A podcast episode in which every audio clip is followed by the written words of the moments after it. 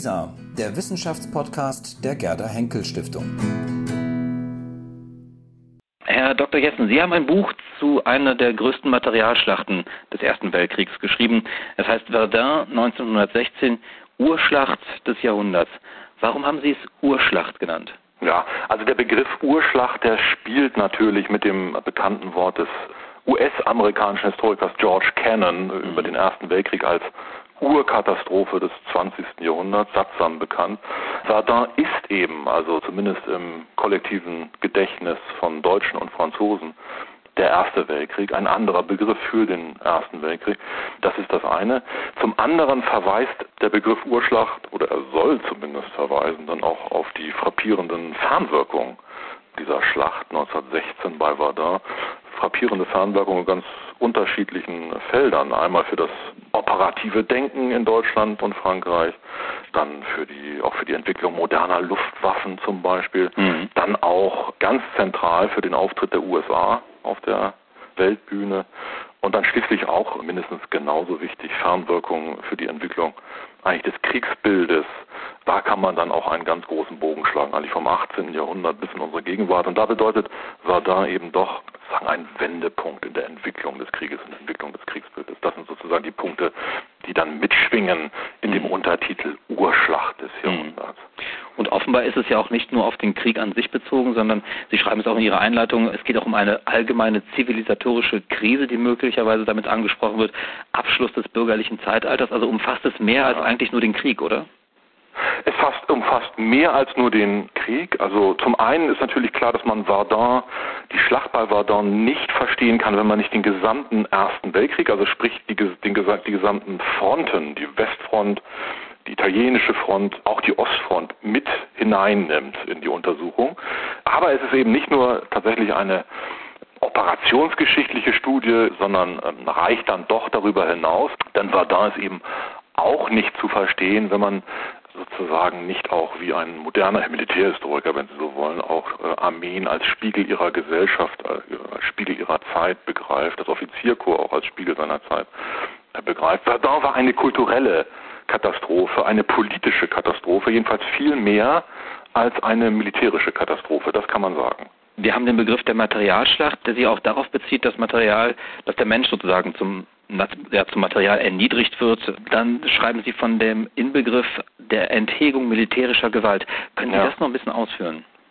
Ja, also Enthegung militärischer Gewalt stellt eben Verdun, stellt die Schlacht, diese 300 Tage und 300 Nächte der Schlacht bei Verdun, stellt sie sozusagen in den ganz großen Bogen, in den großen Zusammenhang der Entwicklung des Kriegsbildes vom 18. Jahrhundert bis zur Gegenwart. Also wir haben eigentlich, das schreibt beispielsweise auch zu Recht Herr Leonard sehr fesselnd und auch sehr überzeugend in seiner Darstellung äh, Büchse der Pandora. Mhm. Wir haben sozusagen den Ersten Weltkrieg als einen Wendepunkt in der Entwicklung des Krieges, die ausgeht, man könnte sie sozusagen beginnen lassen im 18. Jahrhundert, im Zeitalter der Kabinettskriege, im Zeitalter der Aufklärung, als man versucht hat, Bellona zu zähmen, wenn Sie so wollen. Da gibt es ein bekanntes Wort eines preußischen Generals, der in der militärischen Gesellschaft zu Berlin 1803 ausgeführt hat, der Krieg, meine Herren, ist ein Übel, aber die Kunst zu kriegen ist Wohltat für das Menschengeschlecht. Also den Satz muss man sicherlich zweimal lesen. Äh, er spiegelt den äh, Versuch sozusagen mit einer Verwissenschaftlichung des Krieges zu möglichst unblutigen Erfolgen zu kommen, Siege auszumarschieren, möglichst wenig Schlachten zu schlagen, die Zivilisten nicht zu behelligen. Das ist der Ausgangspunkt. Und dann entwickelt sich mit der französischen Revolution sozusagen die erste große Enthegung des Krieges, jedenfalls Ende des 18. Jahrhunderts, die Volkskriegführung, die Levée en masse da treffen sozusagen eigentlich zwei unterschiedliche Kriegsbilder zusammen. Bei Jena Auerstedt dann entscheidet sich sozusagen die Geschichte, wenn Sie so wollen, für das Kriegsbild der französischen Revolution. Ohne Jena kein Verdun, das kann man sagen. Mhm. Äh, dann gibt es im Laufe des 19. Jahrhunderts, um jetzt mal sozusagen im Schweinsgalopp durch die Jahrzehnte zu eilen, gibt es Mitte des äh, im 19. Jahrhunderts eben das Kriegsbild des industriellen Kabinettskrieges, eines älteren Moltke, eines Bismarcks, der das Ganze noch sozusagen von oben herab zu steuern versucht, einzuhegen versucht und dann mit dem Ersten Weltkrieg und da steht die Schlacht bei Verdun eben an äh, prominenter Stelle dann der Durchbruch oder die Enthegung zum industriellen Volkskrieg, zur Materialschlacht, äh, zum Menschen als Material.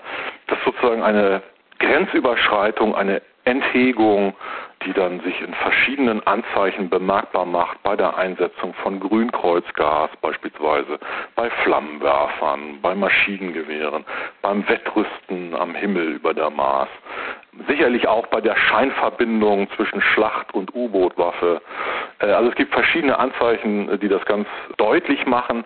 Und diese Entwicklung reicht dann im Grunde genommen bis 45, bis zur Entwicklung der Atombombe die dann sozusagen einen neuen Umschlag in der Geschichte des Krieges bildet, hin zur asymmetrischen Kriegführung. Und in dieser Phase befinden wir uns eben heute. Mhm. Unser Kriegsbild, das Kriegsbild unserer Gegenwart genauer gesagt, erinnert sehr viel mehr wieder an das Kriegsbild der gezähmten Bellona, an das 18. Jahrhundert, wenn Sie so wollen, als an Verdun. Insofern ist uns heutigen Verdun dann doch wieder sehr ferne. Das wird auch mhm. deutlich, wenn Sie nur die Verlustzahlen vergleichen. Also beispielsweise hat die, äh, die fünfte deutsche Armee vor Verdun im Schnitt 500 Tote pro Tag. Also da sind die Verletzten und die Verwundeten und die Kriegsgefangenen noch gar nicht eingerechnet. 500 Tote pro Tag. In Afghanistan haben wir im Laufe von elf Jahren bei der Bundeswehr nach einigen Zählungen 38 Tote, nach anderen 54, je nachdem, ob man sozusagen die Toten mhm. äh, der Unfälle das auch im Dienst noch mit einbezieht oder nicht. Also das macht schon deutlich, Verdun ist uns in dieser Hinsicht doch beruhigend ferngerückt. Sie haben es gesagt, die Kabinettskriege waren auch noch so gedacht, dass sie möglichst unblutig, wie Sie es gesagt haben, verlaufen sollen. Aber um Blut ging es offenbar gerade auch bei Verdun, also um das Bild des Ausblutens, des Verblutens, des Weißblutens sogar. Ja. Äh, ganz schreckliche Begriffe. Sie weichen aber in Ihrem Buch von dieser gängigen These, dass eben der deutsche Generalstab unter ja. der Leitung von Erich von Falkenhayn gerade es darauf abgesehen hätte, die Franzosen ausbluten zu lassen. Ja. Sie halten dagegen und sagen vielmehr, dass es darum gegangen sei, bei Verdun eben durchzubrechen.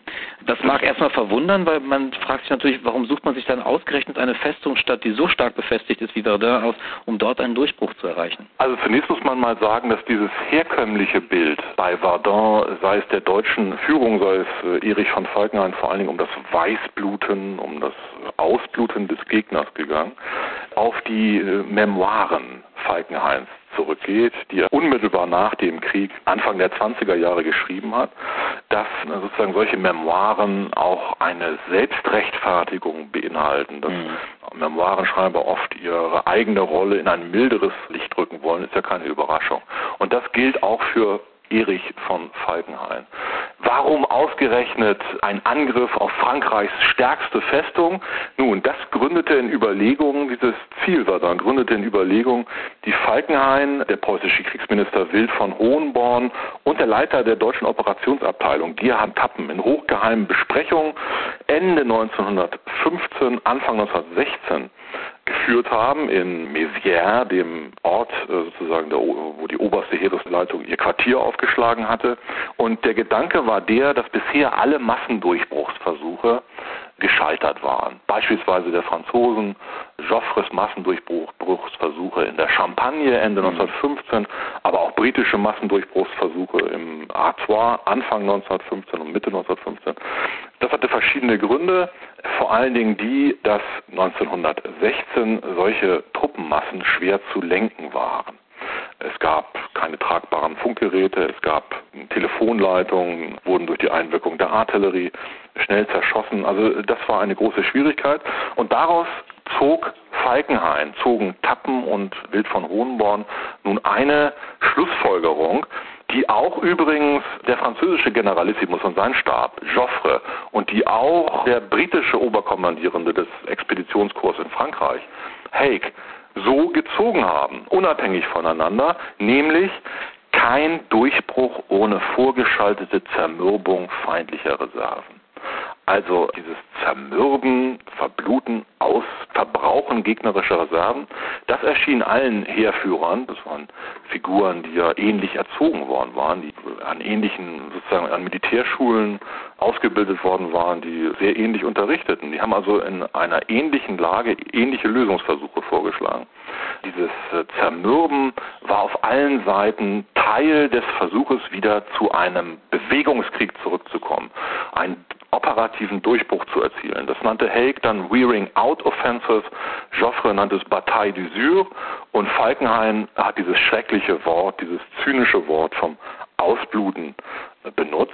Das ist aber nur ein sprachlicher Unterschied. Sachlich, fachlich ähnelte das strategische Denken hüben wie drüben eigentlich wie ein Ei dem anderen. Da gab es gar keine Unterschiede.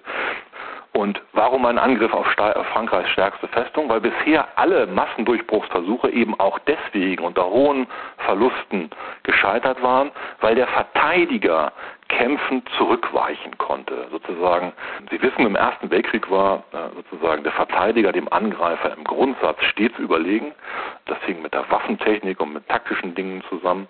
Und so äh, verliefen eben bisher alle Massendurchbruchsversuche, diese Schlachten brannten langsam aus, weil der Verteidiger kämpfend sich zurückzog. In eine zweite, in eine dritte, in eine vierte, mhm. in eine fünfte Verteidigungslinie. Falkenhayn wollte bei, mit dem Angriff auf Verdun verhindern, dass sich der Gegner zurückziehen konnte. Es war eine Spekulation, es war eine Wette, wenn Sie so wollen. Falkenhayn hoffte, dass Joffre und die politische Führung Frankreichs aus politischen, nicht aus militärischen Gründen alles daran setzen würden, Verdun, die stärkste Festung Frankreichs, zu verteidigen, wieder alle militärische Vernunft. Das war seine, seine große Spekulation und seine größte Sorge war eben tatsächlich, das sagt Tappen, erklärt Tappen dann in einer der ersten Zeitzeugenbefragungen der deutschen Geschichtswissenschaft nach dem, nach dem Kriege. Seine größte Sorge war tatsächlich, dass die Franzosen einfach Verdun aufgeben würden, sich aus westliche Ufer der Maas zurückziehen würden und dann einen Durchbruch unter sehr viel geringeren Verlusten und in sich vergleichsweise sicherer Stellung aufgeben würden. So haben die Franzosen dann aber nicht reagiert. Auch sehr spannend, sich die französische Seite mal anzugucken, warum sie das nicht getan haben. Es waren nämlich tatsächlich politische Gründe. Es war das Eingreifen Briands des französischen Ministerratspräsidenten in einer dramatischen Nachtsitzung in Chantilly, die also dann das Halten am Ostufer der Maas aus französischer Sicht sozusagen vorschrieb.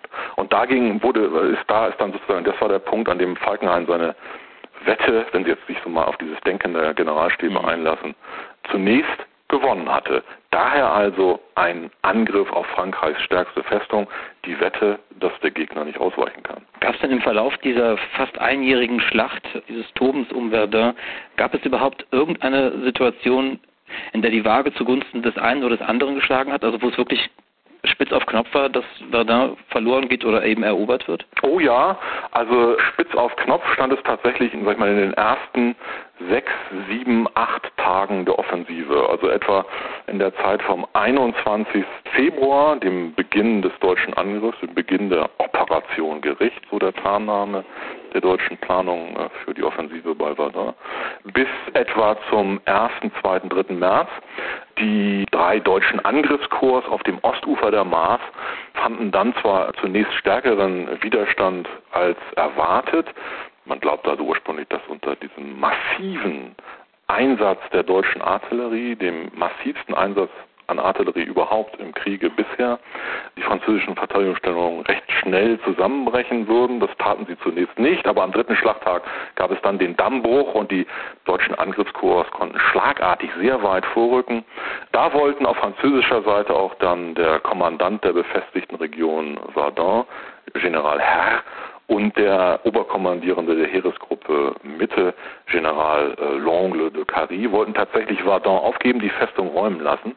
Das waren auch sozusagen die Pläne des Grand Quartier General, das waren die Pläne Joffres, Verdun aufgeben, auf keinen Fall um jeden Preis halten. Das war aber nur ein Nebenziel. Verdun war nur ein Nebenziel aus, aus Sicht aller Stäbe, aus Sicht der deutschen Stäbe, aus Sicht der französischen Stäbe und aus Sicht der britischen Stäbe. Die Frage, welche, ob die Reichskriegsflagge oder ob die Trikolore über der Zitadelle von Verdun weht, diese Frage konnte unmöglich über den Ausgang eines Weltkrieges entscheiden. Mhm. Äh, das war allen beteiligten Heerführern klar. Das ist eines der frappierendsten Beobachtungen eigentlich dieser 300-Tage-Schlacht, äh, dass sich Hunderttausende von Soldaten im Ringen um den Besitz einer lothringischen Kleinstadt verbluteten, um dieses hässliche Wort nochmal aufzugreifen, mhm. obwohl ihre eigenen Heerführer allesamt davon ausgingen, dass der Besitz von Verdun eigentlich nur eine zweitrangige Frage sei. Das heißt also, Verdun war schon sozusagen während der Schlacht hat es einen Symbolcharakter bekommen, der sozusagen weit über das hinausgeht, was militärisch in irgendeiner Form vernünftig war extrem weit hinaus gegenüber das, was in militärischer Form vernünftig war. Es war total unvernünftig, militärisch diese Stadt um jeden Preis zu halten. Es war auch unvernünftig, aus rein operativer Sicht die Schlacht anzu äh, die ähm, Festung anzugreifen. Das Ganze war eigentlich aus deutscher Sicht spätestens Ende März, Anfang April gescheitert. Da war Falkenhayn mit seiner Gesamtstrategie äh, gescheitert. Die hatte auch immer sozusagen die britische Front im Blick. Falkenhayns Angriff auf Verdun spekulierte auch darauf, dass die Briten das Hague im Artois zu einer überhasteten, unvorbereiteten Entlastungsoffensive antreten würde, mhm. aus politischen Gründen, und dass man diese Entlastungsoffensive einer schlecht vorbereiteten Mischarmee aus Freiwilligen und Berufssoldaten schnell würde abschlagen können, um dann über die Trümmer des gescheiterten britischen Entlastungsangriffs hinweg sozusagen dort im Artois einen Durchbruch zu erzielen.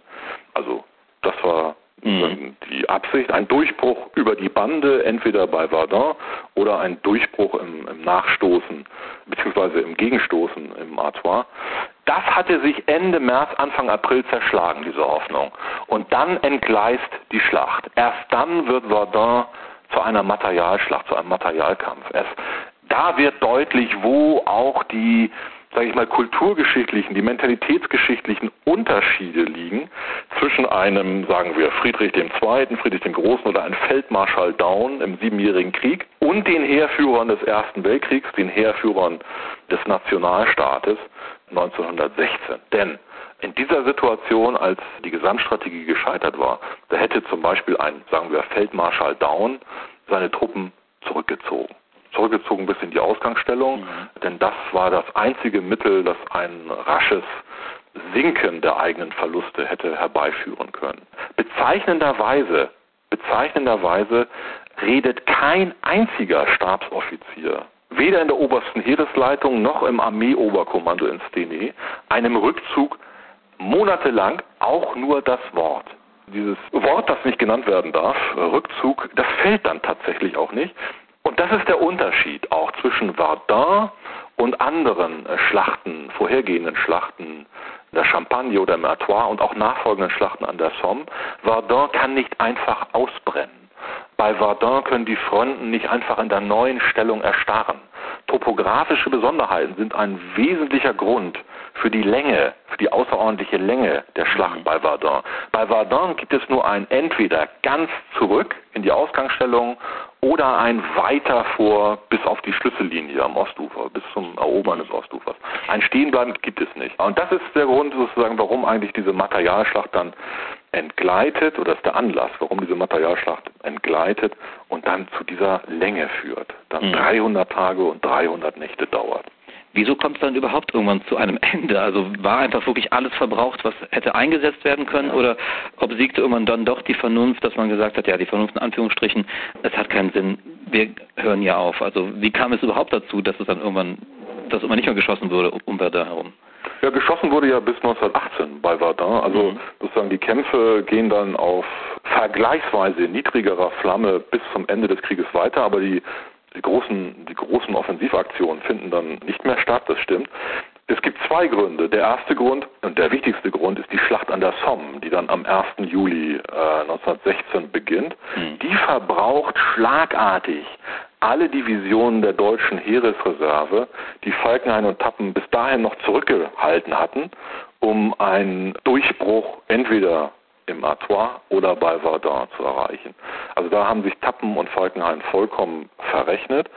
Alle Kräfte werden dann, alle noch verfügbaren Kräfte werden dann äh, an die Somme geworfen, um dort die Einbrüche abzuriegeln. Das ist der wichtigste Grund sozusagen für das Ende dann mhm. der Schlacht bei Verdun. Der zweite wichtige Grund äh, sind, ist, ist der Umstand, dass die französischen Truppen bei Verdun dann vergleichsweise und schlagartig große und außerordentliche Erfolge erzielen.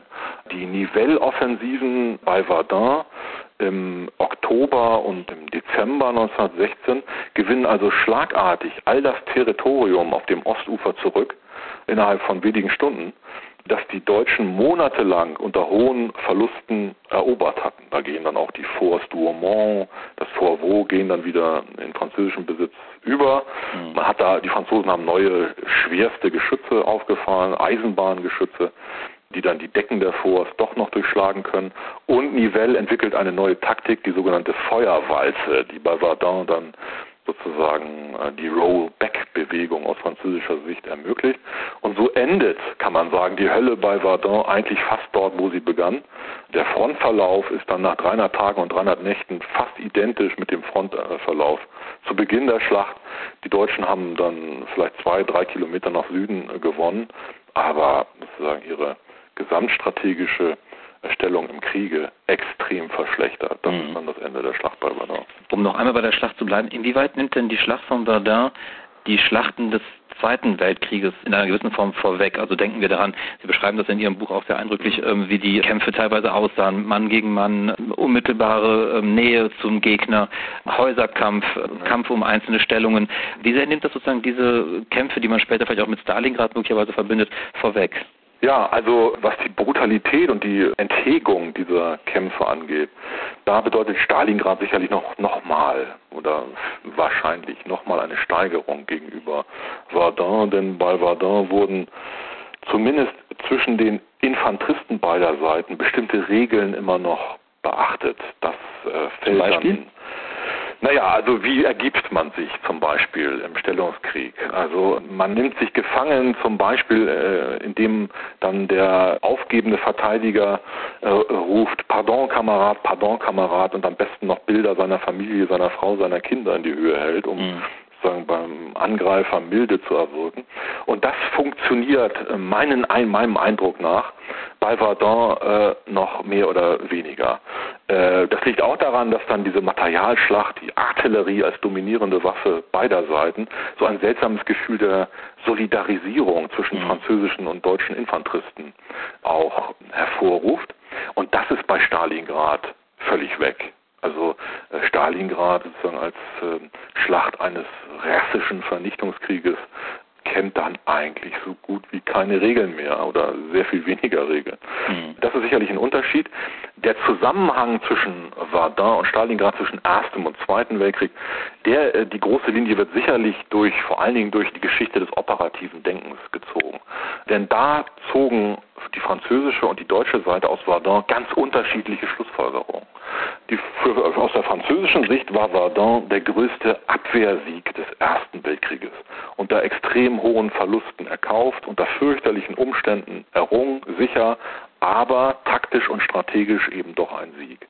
Und das führte nach dem Krieg dazu, dass der vorsichtige Pétain, der Held von Verdun aus französischer Sicht, mhm und aus der französischen Propagandaperspektive gesprochen, dann einen größeren Einfluss ausübte auf die Entwicklung des französischen Nachkriegsheeres als der angriffslustigere Foch, der ja 1917, 1918 immerhin die Entscheidung zugunsten Frankreichs erheblich miterzwungen hatte. Also die Maginot-Linie, äh, zehn Jahre lang unter riesigen Kosten errichtet, war im Grunde genommen eine modernisierte Neuauflage von Serré de Rivières Eisenbarriere, bei der dann Verdun der herausragende Eckpfeiler war. Mhm. Also weil Militärkulturen auch immer dazu neigen, aus ihren Niederlagen mehr zu lernen als aus ihren Siegen, wurde dann östlich des Rheins anders gedacht. Da sind andere Schlussfolgerungen aus Verdun gezogen. Und zwar eigentlich die, auf jeden Fall kein zweites Verdun. Wir müssen den Weg zum Bewegungskrieg um jeden Preis zurückfinden. Und da hat man dann sozusagen eine Spur angestrengter nachgedacht über die Frage, wie kommen wir wieder zum Bewegungskrieg zurück. Man glaubte dann, den Weg über neue technische Mittel zu finden, also über Panzer, über Schlachtflieger, über die stärkere Nutzung von Lkw. Und während also sozusagen auf französischer Seite die Bataille Conduite, also die stark gelenkte Schlacht, von oben nach unten gelenkte Schlacht, die Neuauflage von Verdun eigentlich das operative Denken bestimmt hat, war man auf deutscher Seite sehr viel stärker auf den Bewegungskrieg wieder fixiert. Also wenn Sie so wollen, der Blitzkrieg in Anführungsstrichen der Wehrmacht 1940 ist in gewisser Weise dann auch eine Spätfolge der Schlacht bei Verdun 1916. Kommen wir Nochmal zum Material zurück, das Sie für Ihr Buch verwendet haben. Ja. Ähm, Sie schreiben in Ihrem Buch, dass Sie auf bisher eher unberücksichtigtes Quellmaterial zurückgreifen konnten. Um was für Material handelt es sich dabei? Ja, das waren äh, zum einen zum Beispiel private Funde. Ich nenne da nur die Erinnerung Gerhard von Heimanns, die sozusagen sich in einem Privatarchiv hier in Schleswig-Holstein äh, befinden. Gerhard von Heimann war der 1A-Offizier der 5. Armee vor Verdun, der Kronprinzenarmee von Verdun und damit äh, die rechte Hand des Schmidt von Knobelsdorf, der also äh, federführend eigentlich die 5. Armee bei Verdun geleitet hat. Äh, Heimann hat den Angriffsentwurf für Operation Gericht entworfen und das hat sicherlich sehr geholfen, diese Erinnerung und auch Briefe Heimanns, Nachkriegsbriefe Heimanns ranziehen zu können. Dann könnte man nennen die Erinnerung des Grafen von der Schulenburg-Tressow im Bundesarchiv Militärarchiv, Nachfolger Heimanns im Amt des 1a der 5. Armee. Die sind bisher noch überhaupt nicht genutzt worden. Dann aber vor allem, und das ist sicherlich in diesem Zusammenhang das mit Abstand wichtigste, die Akten der kriegsgeschichtlichen Forschungsanstalt des Heeres. Das sind Akten, die in Potsdam entstanden sind, in den 20er und 30er Jahren, im Zusammenhang mit der Entstehung des amtlichen Weltkriegswerkes, herausgegeben vom Kriegsministerium und vom Reichsarchiv. Das waren sozusagen amtliche Historiker, alles meiner Erinnerung nach durchweg ehemalige Stabsoffiziere, teilweise äh, haben sie bei Verdun auch selbst gekämpft. Und diese Historiker, diese kleine Historikergruppe in Potsdam hat also versucht, noch im Sinne des älteren Moltke aus den vergangenen Schlachten zu lernen für den nächsten Krieg. Also mhm. die applikatorische Methode. Man möchte lernen und wissen, was man beim nächsten Mal besser machen kann. Hat also kein Interesse, nun sozusagen irgendwie äh, dort äh, die Dinge zu beschönigen, zu verzerren oder in falschem Licht darzustellen. Jedenfalls hinter den Kulissen hatten sie daran kein Interesse. Und diese Historiker haben tatsächlich alle noch lebenden deutschen Stabsoffiziere von der obersten Heeresleitung über das Armeeoberkommando in Stenay bis hin zu den Korpskommandos und runter zu den Divisionsführungen, alle noch erreichbaren Stabsoffiziere schriftlich befragt. Das sind also dann Randbemerkungen an den Druckfahnen gemacht worden. Es sind Briefe ausgetauscht worden. Es sind Fragenkataloge beantwortet worden. Gerhard Tappen, die rechte Hand Falkenhains, ist in einer der ersten Zeitzeugenbefragungen der deutschen Geschichtswissenschaft 1932 im Reichsarchiv befragt worden zu Verdun, zu den Gründen von Verdun. Äh, diese Tappenbefragung habe ich im Buch übrigens auch zum ersten Mal dann abgedruckt. Und das waren Akten, die dann der westlichen Forschung eben lange nicht zur Verfügung standen, die zwar den Zweiten Weltkrieg und die Zerstörung des Potsdamer Heeresarchivs überstanden haben, aber dann als Beutegut in die Sowjetunion gelangt sind, jahrzehntelang in einem Archiv des sowjetischen Außenministeriums bei Moskau lagerten und erst 1996 peu à peu dann wieder an die Bundesrepublik Deutschland zurückgegeben worden sind, zunächst ans mhm. Zwischenarchiv in Potsdam und heute lagern diese Akten im Bundesarchiv, Militärarchiv in Freiburg. Und da muss man sagen, diese Historiker haben schon damals, haben in den 30er Jahren schon verstanden, dass es bei Verdun um einen Durchbruch ging und nicht um ein Ausbluten des Gegners. Mhm. Das ist in den Akten sehr, sehr klar zu entnehmen. Sie haben sozusagen aber ihre, den Blick auf ihre eigenen Ergebnisse vernebelt, weil es nicht in ihrem politischen Interesse war, einen deutschen Generalstabschef in einem amtlichen Weltkriegswerk der Lüge zu überführen. Mhm. Sie haben sozusagen nur sehr verschlüsselt auf ihre Ergebnisse hingewiesen und nur in der Korrespondenz wird eigentlich klar, was sie wirklich gedacht haben und welche Ergebnisse sie wirklich äh, erzielt haben. Und diese Korrespondenz diese Akten, Meter, laufende Meter von Akten, die konnte ich nun monatelang in Freiburg sehr sorgfältig auswerten und dann auch durch eine vergleichende Quellenkritik sozusagen dann bewerten. Und da kann man tatsächlich sagen, dass diese Akten einen neuen Blick hinter die Kulissen, zumindest der deutschen Führung, tatsächlich ermöglichen. Mhm. Ich habe jetzt dann versucht, im Buch auch noch in einem Anhang sehr genau nachzuzeichnen, in diesem Punkt bin ich mir doch so sicher eigentlich, wie man sich nur sicher sein kann. Mhm. Verdun war eine gescheiterte Durchbruchsschlacht und keine Ausblutungsschlacht. Das ist auch nicht der Punkt, der Ihnen von Kritikern vorgeworfen wird, Ihre. These, Ihre Hauptthese, sondern vielmehr ähm, wurde zum Beispiel erwähnt, ähm, dass Sie wohl möglicherweise zu nah am Kriegsgeschehen seien, wenn sie über äh, Verdun und über die Schlacht schreiben. Ähm, andere meinen, dass sie dabei vergessen hätten, die Perspektive der Frontsoldaten einzunehmen, sondern sie ja. zu sehr auf das, äh, auf das Offizierskorps, auf, de, auf den Generalstab sich konzentrieren wollen. Ähm, was antworten Sie auf so eine Kritik? Zu nah am Kriegsgeschehen, zu fern vom Kriegsgeschehen, das macht schon sozusagen dann ein wenig schmunzeln, zu nah am Kriegsgeschehen. Also ich habe versucht, nah an den Quellen äh, zu sein. Gut geschrieben ist verdächtig, also sozusagen diesen Argwohn teile ich persönlich dann, dann eher weniger. Es ist wohl auch ein alter Argwohn, der sich da spiegelt in, in, solcher Kritik gegen die Militärgeschichte insgesamt. Man konnte dann auch lesen, dass Militärhistoriker Schlachtenfans seien. Das, also das ist eigentlich nicht sagen, satisfaktionsfähig, so eine Kritik. Das ist polemisch und wenn man so mhm. will, äh, auch auch äh, bösartig, gewisserweise auch sehr deutsch, zu fern vom Kriegsgeschehen. Das ist nun eine Kritik, die aus meiner Sicht völlig fair, fehlgeht, völlig daneben ist. Denn bei meinen Lesungen zum Beispiel erlebe ich als Reaktion vom Publikum eigentlich genau das Gegenteil. Die Brutalität, die Gewalt, die Schilderung der Fronterlebnisse einzelner Soldaten, all das führt doch bei solchen Lesungen eigentlich immer zu äh, großer Betroffenheit. Das beobachte ich eigentlich regelmäßig. Die Kritik geht übrigens auch fachlich völlig fehl, denn äh, bei der Rekonstruktion zum Beispiel des deutschen Handstreichs auf das Fort Douaumont am 25. Februar äh, 1916 kommen ja nun zum Beispiel reihenweise ausführlich und ungefiltert auch einfache Frontsoldaten zu Wort, Zugführer, Unteroffiziere, Mannschaften, sozusagen nochmal ein eigenes Thema innerhalb des Oberthemas Schlacht bei Verdun, äh, der Handstreich auf das Fort Douaumont, der dann auch propagandistisch äh, eine wichtige Rolle spielt, auch für den Verlauf der Schlacht eine wichtige Rolle spielt.